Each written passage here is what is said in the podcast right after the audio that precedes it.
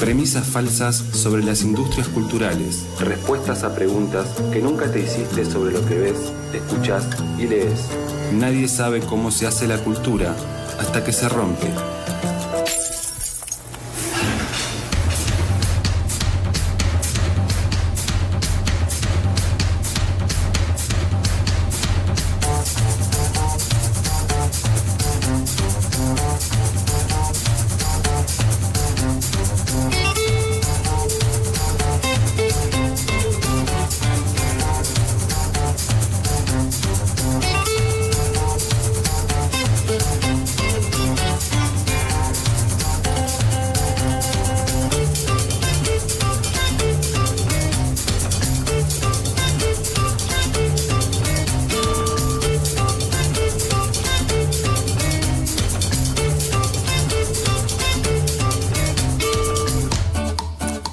Tres minutos pasan de las 3 de la tarde, me hace el ok nuestra operadora y nos dice que nos estamos escuchando mejor.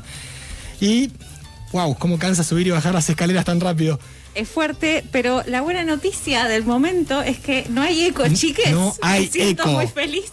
Todo lo, lo que romantiza un viaje, el eco o una montaña, haciendo radio, no sucede. No sucede para nada. Y bueno, esta cortina siempre em, Anuncia. anuncia, no me salía la palabra, qué bien, qué bueno que estemos conectados. Qué bueno que seamos dos al aire. Eh, Estamos en contacto con Santi Kang porque llegó el momento de las premisas falsas, como todos los jueves a las 15 horas. Hola Santi, ¿cómo estás? Hola compañeros, ¿cómo andan? Eh, el único eco que ilumina es Humberto en el cielo como una estrella. Vamos. Hermoso. Eh, eh, fui a la red y hablando de la red, eh, hace un par de días salió el... Una, ustedes saben que, eh, que en este espacio que llamamos premisas falsas nos dedicamos a los temas más importantes y más apasionantes y más divertidos de la historia de la humanidad, como por ejemplo las estadísticas. Apa. Apa. Esta- este- las estadísticas son una- un, de- un deporte casi para, para el, el- el tipo de personalidades que tenemos quienes nos gustan estas cosas y en general es una, un- una variable en las discusiones en torno a la cultura que suele escasear.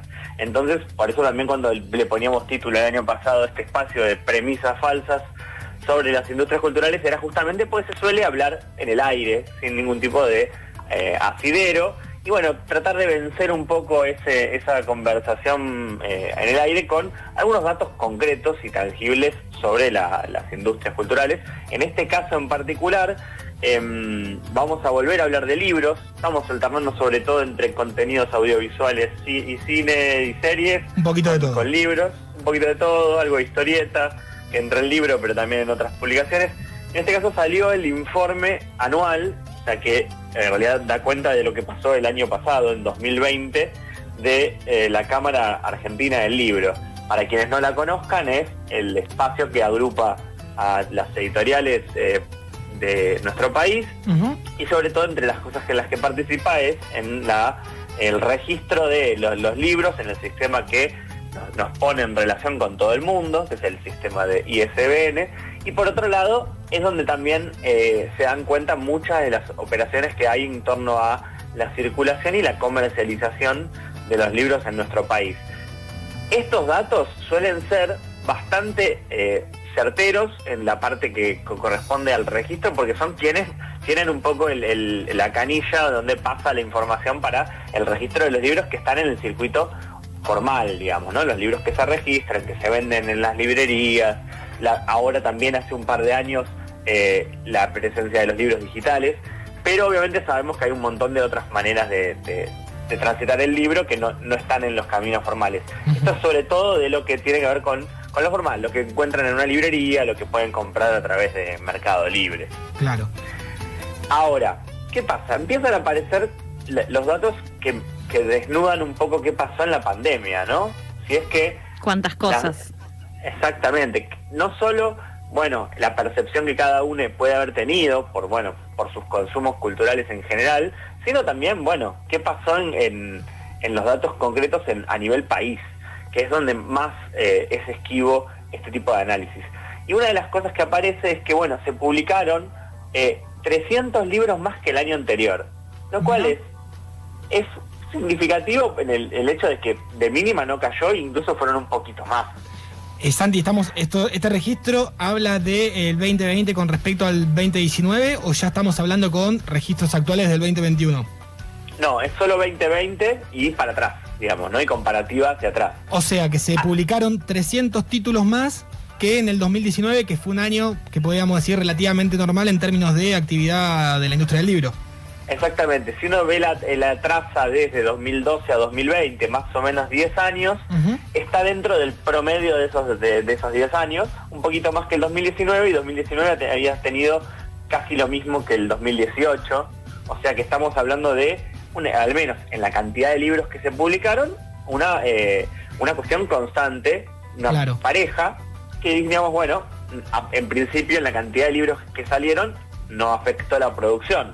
Eso, y la pregunta que me surge con respecto a eso es si la publicación de un mayor caudal de libros impacta en la venta.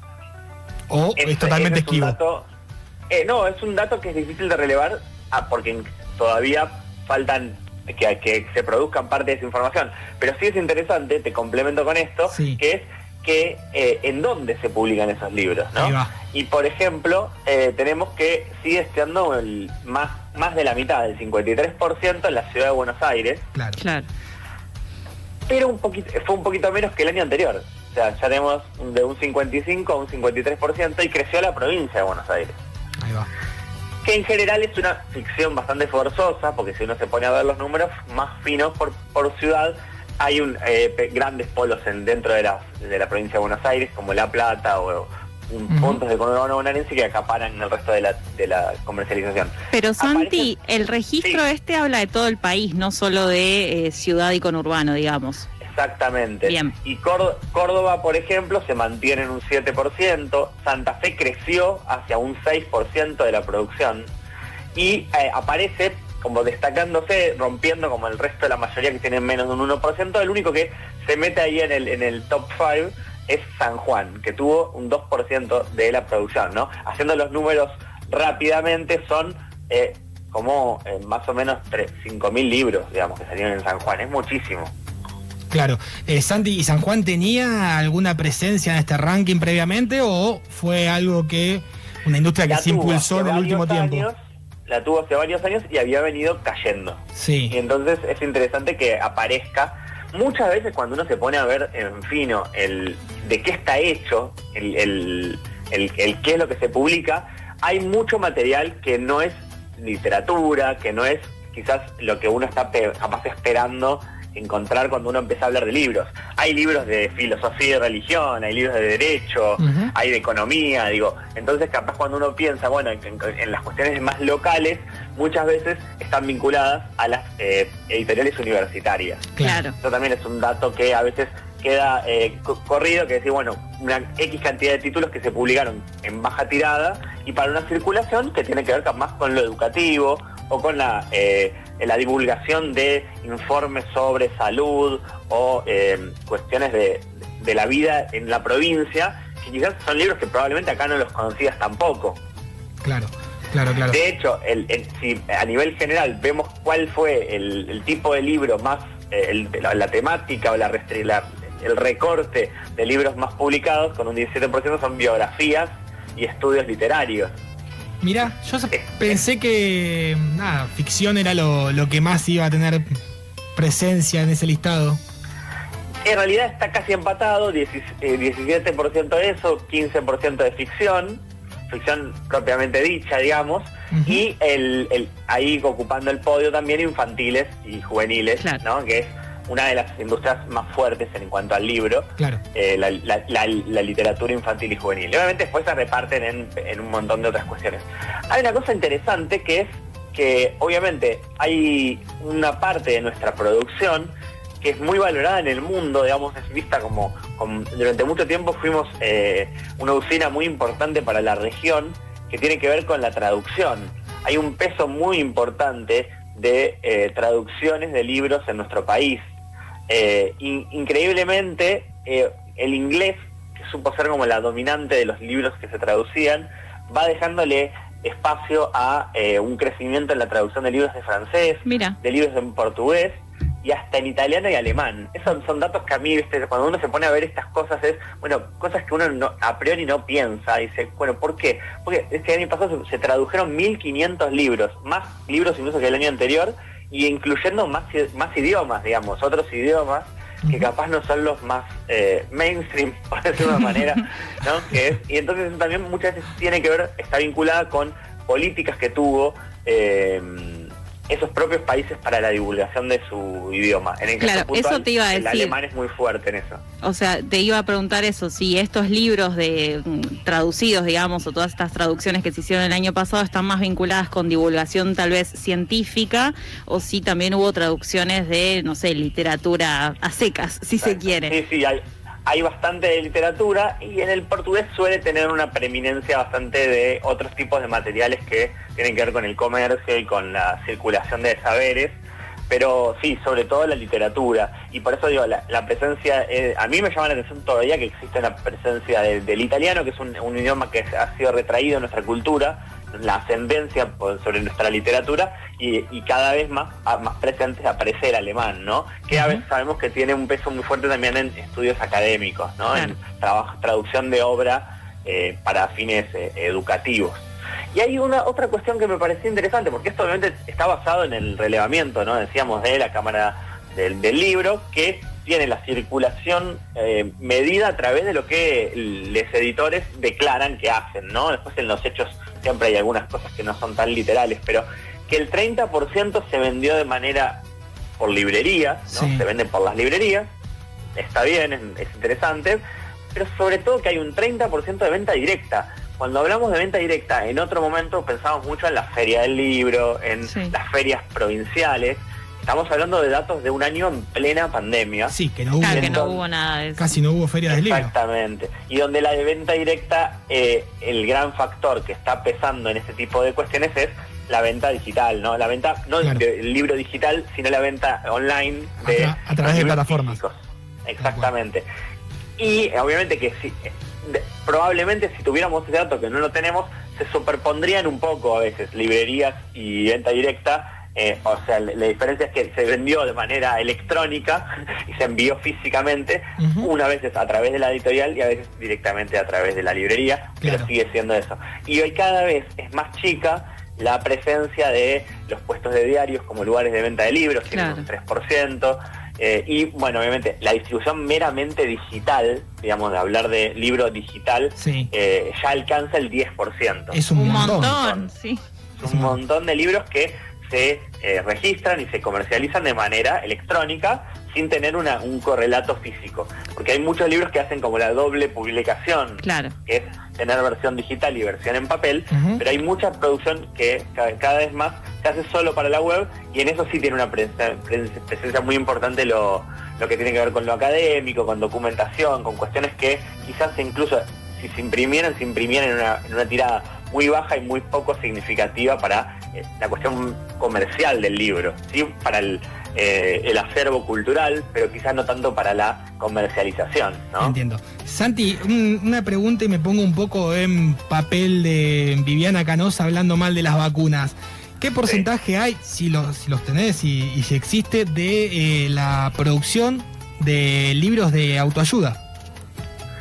Ah, es una muy buena pregunta. Eh, mira, hay, hay una categoría que podría llegar a entrar ahí, que tiene que ver con estilos de vida, Mm. eh, aficiones y Ajá. ocio. Es medio dudosa, pero podría llegar a ser, y que tiene una presencia del 3%, que es, eh, te diría que, no te diría que está entre las cinco más, más grandes, pero está en el lote que sigue, ¿no? Es significativa, Entre los, los 10. 3% es un montón. Lo- digamos. Justamente lo pregunto porque Sí. eh, cuando uno entra a un local, librería, ya sea de barrio, las que están en el centro, Avenida Corrientes, hay bateas como prácticamente exclusivas para libros de autoayuda. Y también es una categoría bastante amplia porque libros de autoayuda a veces entran también, los libros de- del De expresidente todo. Macri, o bueno, algunos que tienen que ver más con, con algún tipo de ensayo que hacen este, este tipo de personajes. OVNIs. claro, claro, claro. Pero Sí, y eh, en general, eh, eh, eh, la categoría autoayuda la vas a ver poco. Sí, porque Que la disfrazan de otra cosa, prensa. digamos, Ya claro. tiene- ti- por eso digo, estilos de vida, eh, conocimiento personal, eh, aspiraciones Introspección. en la vida, sí. Digo, empiezan a tener eufemismos porque ya tiene como su, po- su propia mala prensa, pero sí, tiene una presencia muy importante y sobre todo en, en- en datos de la, de la CONAVIP, que no son estos, estos que estamos dando en la Cámara Argentina del Libro, es la parte más comercial sobre todo, pero el, el dato de la CONAVIP siempre fue muy relevante la presencia de, por ejemplo, de eh, novelas eh, de carácter histórico romántico, ¿no? sí, Lo que en otrora se llamaba mal novela rosa, Claro. la presencia de, del con- de la compra de libros de, de estilo para las bibliotecas populares en todo el país era gigantesca. Y entonces eso creo lo más fascinante, si se quiere, de la parte más de análisis eh, de consumos culturales era ¿por qué compran tantos libros de eso? Bueno, porque en las bibliotecas populares son muy pedidos para leerlos. Y entonces la lógica de las bibliotecas populares, eh, de un despliegue territorial de casi 2.000 bibliotecas en todo el país, es de escuchar a, a la gente que circula por la biblioteca, que va a leer, que pide préstamo y que dice, bueno, che, cuando vayan a comprar, compren esto que me interesa leerlo, ¿no? Bueno, cuando Eh, era y- chico, Y, y no comprar libros para que queden guardados sin leerlos. claro, cuando era chico voy a hacer uso de una estadística muy personal y muy acotada porque es cuando lo que Estudios Mauro, digamos. Tal cual, tal cual. Sí. El INDEC, el INDEC propio, eh, cada vez que iba a la casa un compañero de primaria, jardín, eh, no había una casa donde no, no esté la, la biblioteca llena de novelas de Corín Tellado. Era algo Claro, totalmente infaltable en cada una de las casas. Enciclopedias y Corín Tellado. totalmente. Qué cosa aburrida, Bueno, el- dicho sea de paso igual, ¿no?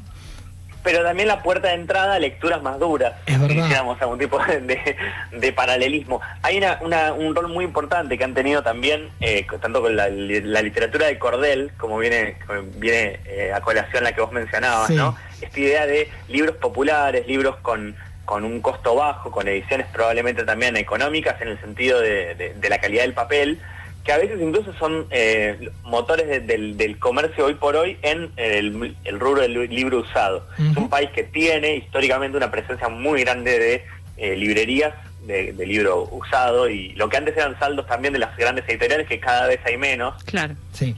Y entonces es, esa circulación lo que hace es, por, por eso para mí en- las- cuando uno piensa en políticas de lectura, no hay que pensar solamente en la venta de libros, sino en la, la comercialización en un sentido amplio, que es lo que hace que la gente que le interese leer siempre tenga algo a mano, sea una biblioteca popular donde puede ir a consultar libros, incluso también a, modo de préstamo, eh, la de comprar usado para comprar un- a un valor más accesible, libros que capaz incluso son igual de, de- de interesantes y de buenos que los nuevos, simplemente que no son nuevos. Claro. Claro. Y después, obviamente, la comercialización del libro nuevo, donde hoy por hoy eh, los, al- el rango de precios es bastante amplio, pero sobre todo está cada vez más lejos del bolsillo de los sectores populares, ¿no? Sí. El libro se está convirtiendo en un objeto de clase media hacia arriba, ¿no? Sí.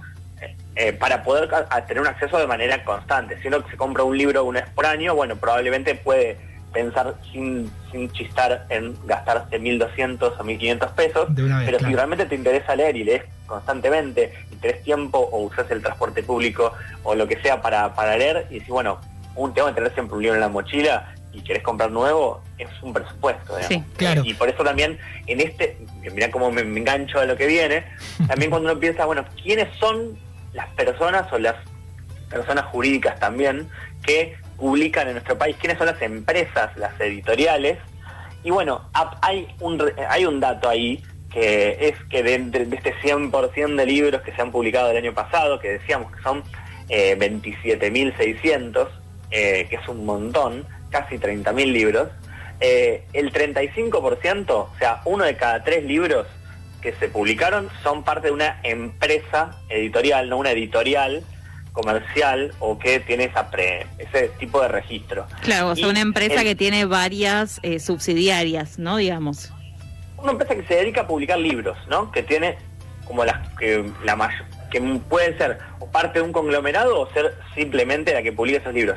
¿Y por qué la diferencia de lo que viene? Eh, de un 16%, ¿no? Es más o menos uno y, pi- uno y medio de cada libro que se publicó. Sí. Son empresas de servicios editoriales. ¿Qué que es muchas veces se emparentan con eh, ediciones por encargo eh, o que una- un autor o una autora se paga por un servicio para ser publicado y que quizás muchas veces no se ocupan tampoco de la comercialización. Entonces muchos de esos libros circulan por un una especie de circuito paralelo que a veces no son exactamente todas las librerías. Después aparece una categoría que hace un par de años se la empecé a ver y nunca termino de encontrar cómo la relevan, que es microemprendimiento editorial. ¿Cuál sería, no? esa diferenciación. Los puestos del Parque Rivadavia y del Parque Centenario. Ah, rarísimo. Y si después aparece la idea de la autoedición, que es muy importante en la historia de la, de la cultura en general, pero en nuestro país tiene una presencia muy importante, que es el 17%, es mucho, casi uno de cada cinco libros, es que sus autores se autopublican, que no hay una, editorial atrás, ni siquiera un servicio de que se le pague a un tercero para que les desarrolle ese libro, sino que es agarrar y decir, bueno, cualquiera de ustedes puede hacerlo también, es se autopublican y imprimen su libro, registran su libro y se encargan de moverlo como puedan eh, en ese sentido. Claro, por su cuenta. Por su cuenta. Eso existe mucho en, también en el viejo sueño de cualquier eh, persona, ¿no? El mandato incluso, ¿no? De plantar un árbol, tener un hijo y escribir un libro. Bueno, veces aparece mucho de eso y en general muchos de esos libros no circulan en, las librerías de manera regular, pero capaz circulan en algún tipo de librerías que sean eh, accesibles a alguien que vive en el, en el, barrio y pasa por la librería y dice, te puedo dejar este libro. Pero no tiene una incidencia quizás en las ventas generales de un libro, pero tiene una incidencia muy importante en la cantidad de libros que se publican de esa manera, que es muchísima. Y muchos de esos libros, esa práctica que es muy habitual, pueden ser los primeros libros de alguien que después se convierta en un autor. El primer libro de Borges, yo siempre esto se lo digo a cualquier eh, persona que esté pensando en empezar a publicar, se lo pagó el padre, agarró y le, pagó a alguien para que le publique un libro, como, le publicas este libro a mi hijo, así se deja hinchar. Y bueno, eh, Spoiler. Alguien, alguien que, me enteré estos días, porque estuvo bastante en boca, que es César Aira, publica mm, bastante con los tanques editoriales, pero a la vez mm, disgrega, digamos, su producción literaria en varias otras editoriales bastante más chicas. Es como no, no, no se centra solamente, no es un, autor mainstream, sino que también juega un poco con las industrias más pequeñas. Totalmente. Bueno, el caso de César Aira, vecino de nuestro barrio, de Flores, tal cual. Eh, el año pasado, si no me equivoco, llegó a, publicar su libro número 100. Y uno piensa, bueno, eh, ¿cómo publicó 100 libros? Bueno, con esta política que vos bien decís, ¿no? No solo ir por las, los grandes tanques multinacionales, que también están, y de hecho hay varios libros de César Aira que se consiguen en esas editoriales grandes, sino también en muchas editoriales chicas, independientes, autogestivas. Claro. Eh, y, y, también esa circulación que hace que algunos se conviertan en incunables e inconseguibles, porque son libros que se publicaron en alguna editorial chica y circularon un determinado tiempo y después anda a saber. por eso hay, como un fandom ahí también. Y por las dudas, para, para que no me quede en el aire un dato importante, hay un montón de publicaciones que tienen que ver con instituciones eh, educativas eh, o, o, o, al menos, por ejemplo, con las editoriales universitarias tienen un 5%, que son más de 1.200 libros que publicaron universidades en nuestro país.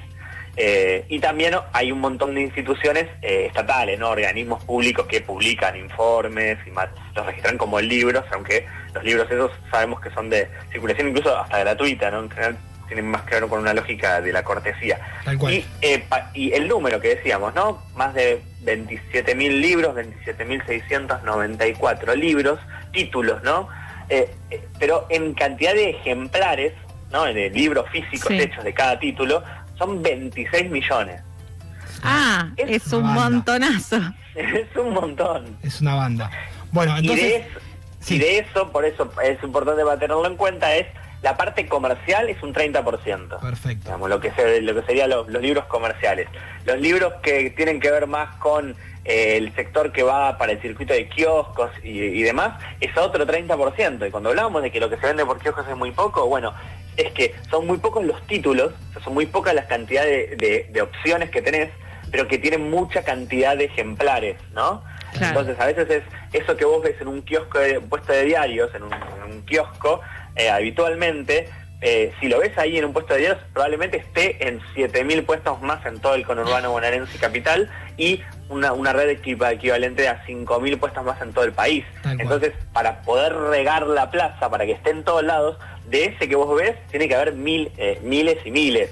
Y capaz, en esto que hablábamos antes, hay miles y miles de, libros autopublicados por sus propios autores, que capaz tienen muy poca cantidad de ejemplares físicos que, eh, que capaz que juntándolos todos no llegan ni a ser ese 30% que es lo que está en kioscos. Perfecto. Santi, un gran paneo por los números de este año y años anteriores de la producción de libros, por lo menos en cantidad de volumen, para cerrar ya como conclusión. Eh, es un año relativamente bueno dentro de todo, o por lo menos podemos decir mejor que el anterior. Sin duda. Y lo que el correlato y lo que nos queda para, para hablar en futuros encuentros es que por qué se sostuvo la publicación y, hay un, también un desagregado por meses, porque al cerrarse muchos de los sectores de la, de la cultura que hemos hablado varias veces, las librerías no solo que no cerraron, sino que incluso el año pasado y este abrieron muchas librerías, las hay librerías que incluso eran virtuales que se abrieron locales a la calle, hay una circulación de, de compra de libros por internet que es muy amplia, no solamente en Mercado Libre y otras plataformas, sino también clubes de libros y demás. Entonces, lo que pasó es que en un es como a contracíclico, digamos, cuando el mundo se venía a pedazos, ahí estaba el libro para sostener la mesa y acomodarla. Perfecto, Santi. Bueno, desagregaremos eso en futuras emisiones de Premisas Falsas. Te mandamos un abrazo grande y nos escuchamos y esperemos vernos también eh, el jueves que viene. Dale, un abrazo, compás. Pasaba Santi Camp por el aire de eso que falta, haciendo su habitual columna de los jueves, premisas falsas.